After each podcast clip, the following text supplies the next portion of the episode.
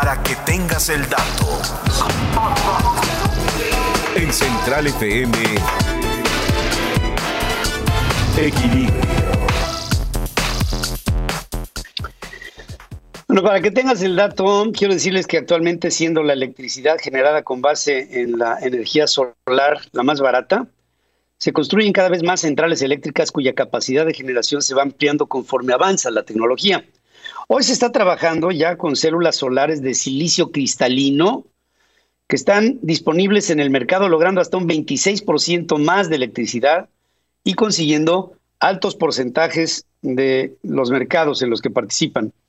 Científicos del Instituto Jülich de Energía e Investigación Climática de Alemania buscan alcanzar este objetivo con un material transparente y nanoestructurado para la parte frontal de las células solares y con otros rasgos innovadores de diseño. Las células solares de silicio se han perfeccionado en los años recientes y actualmente gracias a una adecuada combinación de componentes ofrecen transparencia y una alta conductividad eléctrica que gradualmente está incrementando la eficacia. Con ello, solo decir que cada vez más tendremos paneles solares con mayores capacidades, optimizando en área, en la misma área, una mayor capacidad de captación y por ende de generación de energía, para que tengas el dato. Para que tengas el dato, el gigante informático Microsoft lanzó una herramienta de código abierto creada para ayudar a desarrolladores a evaluar la seguridad de sus sistemas de inteligencia artificial. Se trata del proyecto Counterfeit, que está disponible en GitHub, mismo que ya ha sido utilizado por esa firma para probar sus propios modelos de inteligencia artificial y que sigue siendo hasta ahora utilizado. Según Microsoft, Counterfeit tiene una herramienta de línea de comandos y, una, una, especie de capa de automatización genérica para evaluar la seguridad de los sistemas de aprendizaje automático. Que esto es lo nuevo, ¿eh? es el machine learning, ¿no? Con esta herramienta de código abierto, los desarrolladores pueden simular ciberataques en contra de sus sistemas de inteligencia artificial para comprobar su ciberseguridad. Cualquiera, cualquiera que la quiera pueda descargarla y desplegarla en sus navegadores. Es, es bueno que lo tengas tú como dato, para que lo tengas. Para que tengas el dato, Fíjense, hay algo que en la astronomía es la simulación astronómica, se hace en computadoras. Una nueva técnica desarrollada por científicos de Carnegie Mellon les ha llevado a dar forma a un universo simulado complejo, funcionando mediante aprendizaje automático, que es el machine learning, y conocimientos de astrofísica. Es decir, lo que están buscando es dar pie a una nueva era de simulaciones cosmológicas de alta resolución, lo que a lo largo de los años ha sido parte esencial para desentrañar múltiples misterios del universo, incluyendo a la energía y a la materia oscura. Pero hasta antes de esta nueva técnica, las simulaciones podían enfocarse en un área pequeña de alta resolución o podían abarcar un amplio volumen del universo, pero con baja capacidad resolutiva. Esto se superó mediante un algoritmo de Machine Learning basado en redes neuronales que permiten la actualización de las simulaciones de baja resolución en una alta resolución, lo que permite un mayor conocimiento del universo. Para que tengas el dato.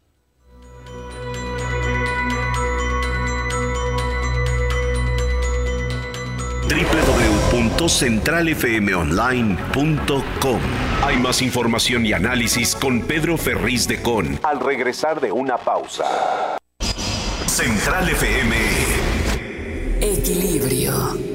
¿Buscas un aliado para optimizar el manejo de tu empresa en estos tiempos de incertidumbre económica y financiera? En temas fiscales, asesoría jurídica y materia laboral, sin lugar a dudas, IDC es la solución. IDC, experto en información y consulta integral, cuenta con diversas herramientas, revista quincenal, consultoría telefónica y personalizada con expertos en cada uno de los temas que a su empresa preocupa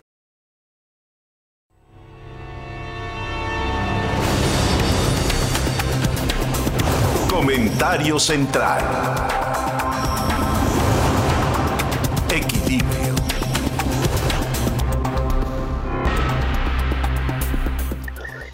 Quiero poner una marca en este día porque para nosotros en Central FM este día es muy importante. Este día podremos encontrar el renacer de Central FM hacia nuestro público, o bien este día podría marcar el principio del final de Central FM. Lo digo así, lo digo claramente, porque ustedes son el público al que le he informado por 47 años. Y no vengo aquí a decir mentiras. Vengo a decir verdades. En los últimos tiempos, Central FM Equilibrio ha hecho un esfuerzo por comercializar los productos que nosotros desde aquí ofrecemos al público. Son productos de contenido, son en base a la investigación, a la actividad periodística, pero sobre todas las cosas, son en base a la defensa de nuestro país, de tantos amagos que ha habido de tanta gente que ha querido históricamente abusar de México. No quiero con esto decir que somos jueces de nada. No. Lo que quiero decir es que hemos hecho a lo largo de toda una vida un trabajo profundo de entrega a nuestro auditorio, a nuestra gente, a nuestro pueblo, a nuestro país. Lo digo sinceramente, con el corazón en la mano.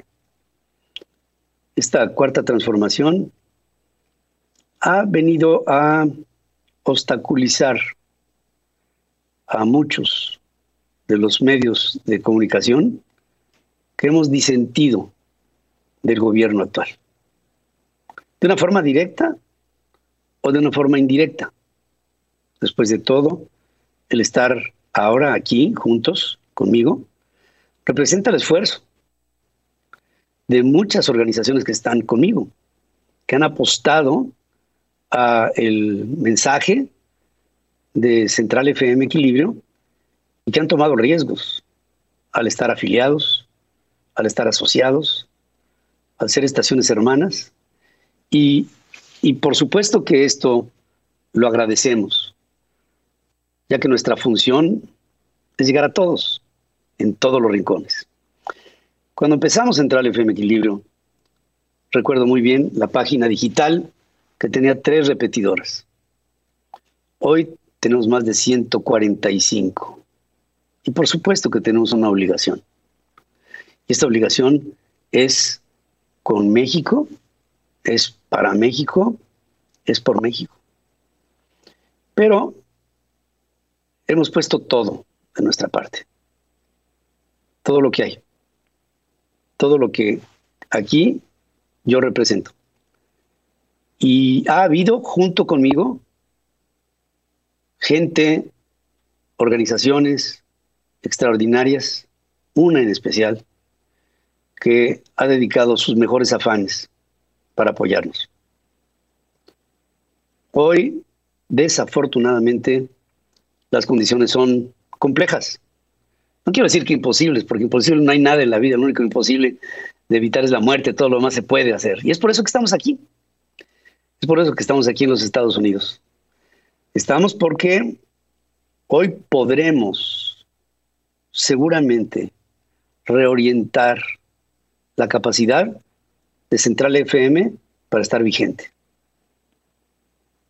No es Central FM equilibrio como tal lo que está en juego.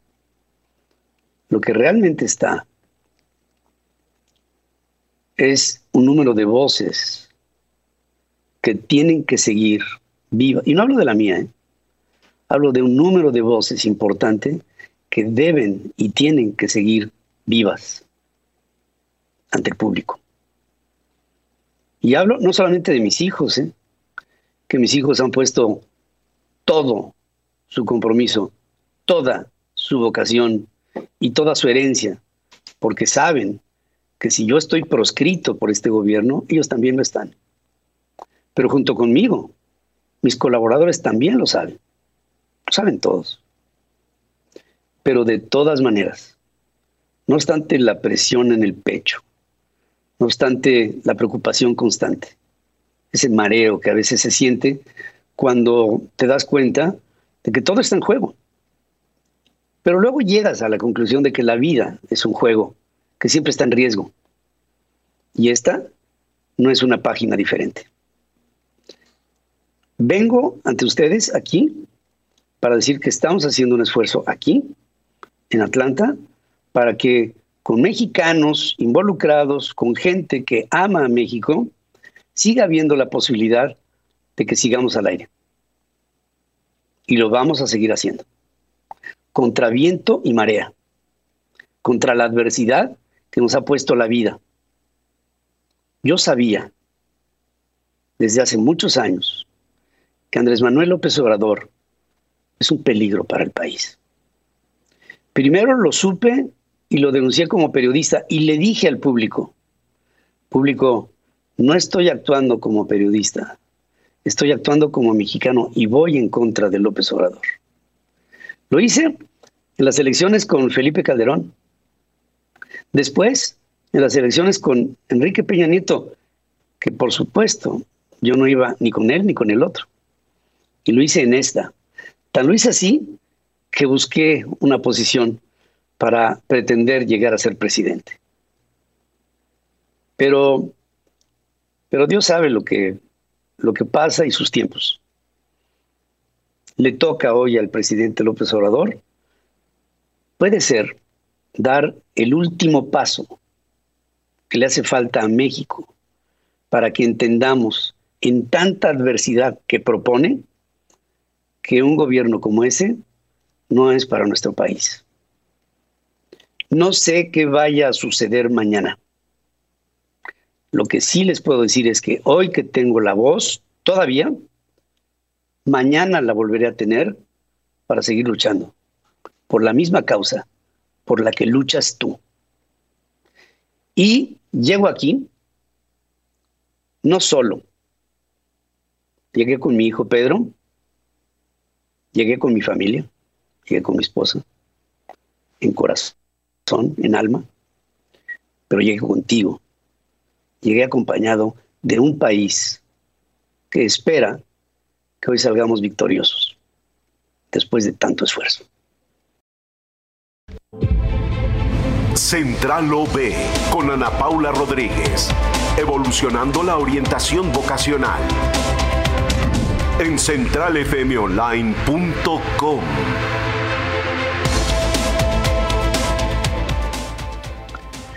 siempre tiene que haber en la vida una motivación. Si no hay eso, pues no hay nada, ¿no? Y justamente parte de la orientación que uno tiene que tener en la vida está en función de encontrar los motivos de para qué vivir. ¿Para qué vivir? ¿Cuál es tu objetivo en la vida? Todos tenemos que tener un objetivo. Porque si entre que nacemos y morimos no tenemos objetivos concretos, pues nuestra vida puede pasar a secas, ¿no? Pasar. Pero pasar para trascender, ahí sí, ahí sí ya eh, tiene uno que identificar qué es lo que quiere uno hacer en bien de los demás. Y en bien propio, por supuesto, porque si no, no jala, ¿no? Y justamente esto es lo que constantemente estamos viendo con Ana Paula Rodríguez y con sus, eh, Yo les pido que la atiendan porque, porque vale la pena entender para qué estamos aquí. Hola Pedro, me da mucho gusto estar con ustedes, con todo el auditorio, les, les agradezco mucho. Y pues sí, eh, hoy les platicaré de la motivación, Pedro. Efectivamente lo que decías, ¿no? Todos debemos de tener un objetivo y gracias a ese objetivo que podamos tener es la, la, vía por la cual eh, podemos seleccionar y podemos ver exactamente qué es lo que, lo que queremos. Eh, más eh, la motivación más se ve reflejada cuando podemos visualizar qué es lo que queremos eh, y sobre todo un joven que está en bachillerato, ¿no? Es, es, eh, importantísimo para saber qué carrera y saber qué universidad es la que queremos. Eh, todos hemos escuchado alguna vez que cuando estás motivado es más fácil lograr lo que quieres, pero sabes, o sea, realmente se sabe qué es la motivación. La motivación es un estado interno que activa, dirige y mantiene la conducta de las personas hacia metas o fines determinados. Este proceso te lleva a desenvolver y desempeñar mejor tus tareas para lograr tus metas, pero se debe saber que tiene eh, varias fases. Eh, inicialmente, identificarlas es lo que te hace sentir bien y te lleva a esforzarte una vez que lo has identificado, se activa y te desempeñas y te empeñarás por, más tiempo en este proceso, evaluarás si vas por buen camino. Si es así, finalmente disfrutarás pues de todos los resultados. La psicología define a la motivación como una fuente de energía para completar tareas que se han propuesto, aunque también puede ser un factor que influye en otras variables emocionales y psíquicas como, el estrés, la autoestima y la concentración, entre otras. La posibilidad de mantenerte motivado es básico para desarrollar muchas tareas, ya que supone algún tipo de esfuerzo, es decir, sin motivación la tarea resultaría difícil, eh, muy difícil de realizar, la postergarías o incluso la podrías abandonar. La motivación es parte fundamental de nuestra vida cotidiana. Si tu objetivo o meta es emprender un nuevo hábito o por lo contrario abandonarlo, dependerá de qué tan motivado estés. Por ejemplo, si tu meta u objetivo es iniciar una carrera o seleccionar una universidad, podrás hacerlo con mayor o menos facilidad dependiendo de las motivaciones internas y externas que tengas. Estas pueden ser diversas, desde una recomendación, puede ser desde tu familia o amigos que se unen al plan y seguramente eh, te hacen sentir mejor.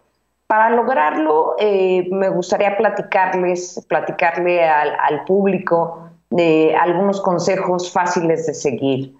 Para activar tu motivación, evidentemente deberás de tener una meta o un objetivo. Identifica qué es lo que te lleva a esforzarte y a lograr lo que quieres. Recuerda que cuando te sientes motivado te sentirás con más energía, serás más propenso a aportar, a desempeñarte mejor y por consiguiente alcanzar tus metas más, pues más fácilmente. La motivación te puede llevar a desenvolver y desempeñar mejor las tareas, lo que contribuirá al logro de tus objetivos. Eh, hay que establecer una, meta, hay que, hay que establecer y fijar de manera clara y concisa eh, los objetivos que se tienen. La motivación es, eh, es, el impulso que te lleva a actuar de determinada manera para descubrir y cubrir tus necesidades. La mayoría de las veces la motivación tiene un efecto positivo, va y ya que proyecta una actitud positiva, que las metas se encargan eh, y, se, pues, se, impulsan con más energía. Eh, explora, investiga y descubre qué te apasiona, qué te divierte, qué disfrutas. Habrá actividades que no, pues que no nos gustan, pero que tienes que hacer, ¿no? Cuando tú seleccionas una profesión, eh, estás pensando en lo que no te gusta, y muchas veces esa, esa parte eh, pues es inevitable, ¿no? En cada eh, caso hay que pensar positivo, hay que establecer prioridades, sin importar eh, una vez que hayas entrado a la universidad, poder identificar lo que te gusta, es lo que te va a motivar y lo que no te gusta, pues tendrás que pensar exactamente cómo lo, lo afrontas y cómo lo puedes ver eh, para alcanzar el objetivo que te pusiste. No olvides que si encuentras una motivación para lo que haces, rendirás más, serás más entregado, gozarás más lo que haces y te será más fácil llevar a cabo tus actividades. La motivación es algo que vemos en, en encaucetotal.com Y hoy tenemos, eh, Pedro y auditorio, hoy tenemos un regalo para las instituciones educativas. Eh, les invitamos a, a, a las 10 primeras instituciones que nos escriban a hola y les regalaremos 10 pruebas a cada una de esas instituciones que se acerquen a nosotros. Eh, es súper importante que conozcan exactamente de qué forma se pueden motivar al joven y de qué forma pueden salir adelante con la decisión que, escojan. Pero como lo decías al principio, debemos de tener un objetivo, debemos de tener una meta que, que seguir y realmente visualizar que si esa meta es la que queremos alcanzar, pues eso nos llevará a que no nos importe cuáles son las cosas que, que no te gustan de esa profesión. Entonces, pues ya saben, las instituciones que nos estén escuchando, Pedro, que, que nos hemos dado cuenta que son muchas instituciones, se han acercado maestros con nosotros para ver eh, cómo es que pueden aplicar la prueba de, de encauce total. ¿sí? Entonces, pues ya, ya les invitamos y, pues espero que puedan ayudar a todos sus estudiantes en la parte de motivación. Puesto que sí, Ana Paula, yo creo que, miren, si no hay motivos para, para trabajar, para, para vivir de algo que sea productivo, simplemente no tiene nada de sentido y motivarse es identificar en dónde estás y a dónde quieres ir, cuáles son tus aptitudes, cuáles son tus cualidades, qué es lo que tienes. Eh, decía Aristóteles que en una aristocracia, que no tiene nada que ver con las altas clases sociales, decía que la aristocracia era cuando la sociedad se dedicaba cada quien a hacer aquello para lo que había nacido. Esa es la aristocracia. Es decir, yo nací con vocación de defender a mi país, seré soldado. Yo nací con la vocación de contar, seré contador. Yo nací con la capacidad de escribir, seré escriba. Entonces, esa era la motivación. Y la motivación viene impresa en tu genoma, es parte de lo que somos y es por eso que es tan importante el identificarlo. Eh, está en nosotros, pero a veces no nos damos cuenta que está en nosotros y es justamente lo que resalta Ana Paula. Hay que encontrar ¿para qué estamos aquí? A mí me costó trabajo entender que yo no era ingeniero, que yo tenía que estar al frente del micrófono, que mis motivaciones estaban aquí y no en la ingeniería. Y esto, esto me tocó tiempo, que si hubiera conocido a Ana Paula, pues igual me hubieras ahorrado mucho tiempo. Gracias, Ana Paula. Gracias por tu presencia aquí con, con nosotros siempre. Gracias, Pedro. Muchísimas gracias a todo el auditorio. Que tengan excelente día. Gracias también para ti. Vamos a hacer una breve pausa. Y presentamos a mi querido Héctor Ocampo, el primo, para hablar de ventas en abril del 2021, los ganadores y los perdedores, cómo le ha ido en la industria en este periodo, marzo-abril. Y como siempre, Héctor, bienvenido a casa. ¿Cómo estás? Buenos días. ¿Cómo estás, mi querido Pedro? Muchas gracias. Gusto saludarte a ti y a todo el auditorio. Pues eh, créeme que las ventas de abril eh, es, es, un mes de claroscuros. Hay cosas muy positivas, otras no tanto, que nos pueden dar como un poco quizás la idea de hacia dónde vamos a ir en el resto del año.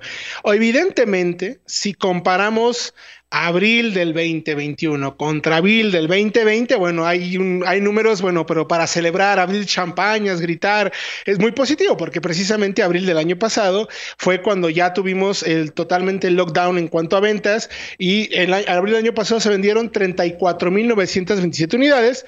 En este abril se vendieron 83.612. Habla de un, un, crecimiento del 139%, Pedro. Es un número sumamente positivo entendiendo, insisto, que veníamos de un mes muy complicado. Sin embargo, eh, lo que llama mucho la atención es que abril del 2021 no alcanza los números del 2019, por ejemplo. 2019 se vendieron 98.366 unidades, como ya mencioné, este abril se vendieron solamente 83.612. Y si lo comparamos con marzo del este 2021 que acaba de pasar, pues en marzo se vendieron 95 mil unidades contra 83 mil, son 12 mil unidades menos. Es extraño, eh, no entiendo muy bien, he tratado de ver más o menos cuáles han sido los factores, pero si revisamos, por ejemplo, lo que pasó con cada una de las marcas, bueno, es interesantísimo, por ejemplo, Nissan se coloca otra vez en el número uno con 17 mil, casi 18 mil unidades. General Motors, 12.616 unidades. Volkswagen con 8.387. Toyota en cuarto lugar, 6.908. Kia muy, muy cerca de Toyota ya con 6.451. Estelantis, el nuevo grupo, sabemos que es FCA, Peugeot, bueno, son muchísimas marcas, 4.400. Mazda también muy cerca con 4.400 también. Honda 3.700, Ford 3.300 y Hyundai completa el top 10 de ventas con 3.211 unidades. Eh, en los números, bueno, eh, Nissan creció 151%, Volkswagen creció 120%, eh, perdón, General Motors 120%, Volkswagen 140%. Toyota 100%, Kia 206%, pero, pero la verdad, Pedro, es que hay que revisar, más allá de compararnos con abril, creo que tenemos que compararnos con marzo.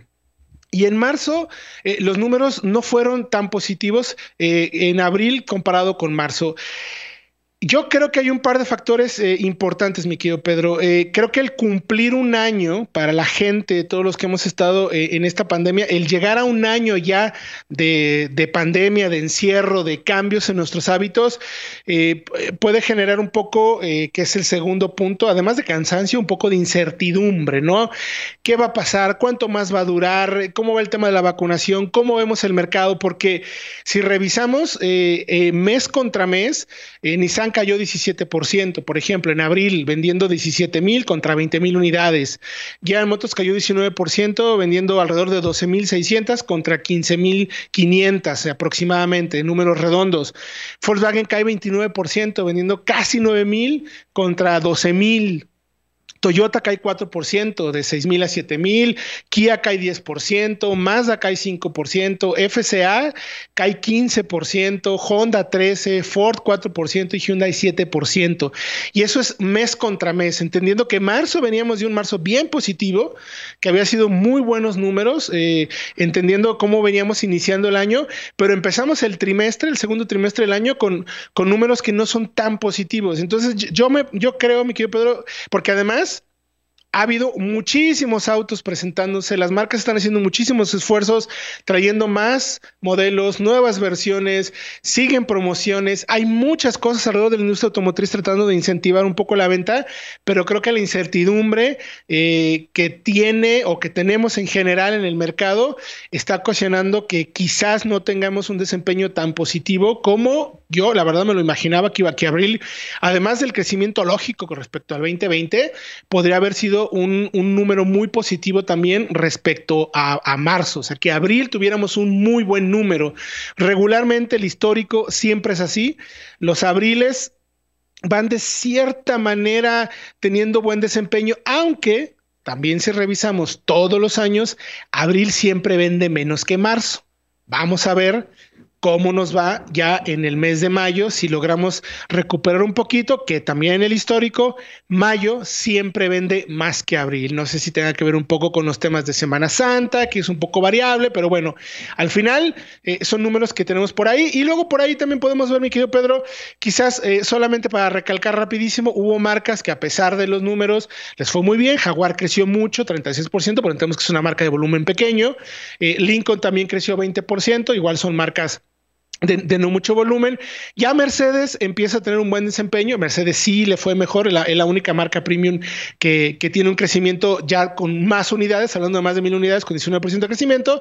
Seat y Renault son, aunque no crecieron, tuvieron una caída realmente poca. Entonces son números positivos para ambas marcas, entendiendo lo que veíamos. Y bueno, y si nos vamos a los que peor les fue comparando abril contra, contra marzo, eh, Mitsubishi tuvo una caída importante, seguida por Audi y Volkswagen con el 29%, Jack que venía con muy buen desempeño, eh, también tiene una caída fuerte con 27% y Peugeot, otra marca que también tenía o venía con un excelente desempeño durante los últimos, me casi 18 meses, ha tenido una caída también importante. Son, son diferentes factores, Pedro, pero eh, quería como analizar un poco cómo estaba, cómo veíamos un poco el mercado, cómo nos había ido respecto al año pasado, cómo nos ha ido respecto al mes anterior, y aún así, la, la mía y AMDA pronostican que podríamos superar más o menos el millón cincuenta mil unidades, lo que significaría en el cierre del año del 2021 un crecimiento del 10% respecto al 2020, que es un crecimiento poco mesurado, entendiendo que veníamos de un mes de pandemia, pero que todavía nuestra industria,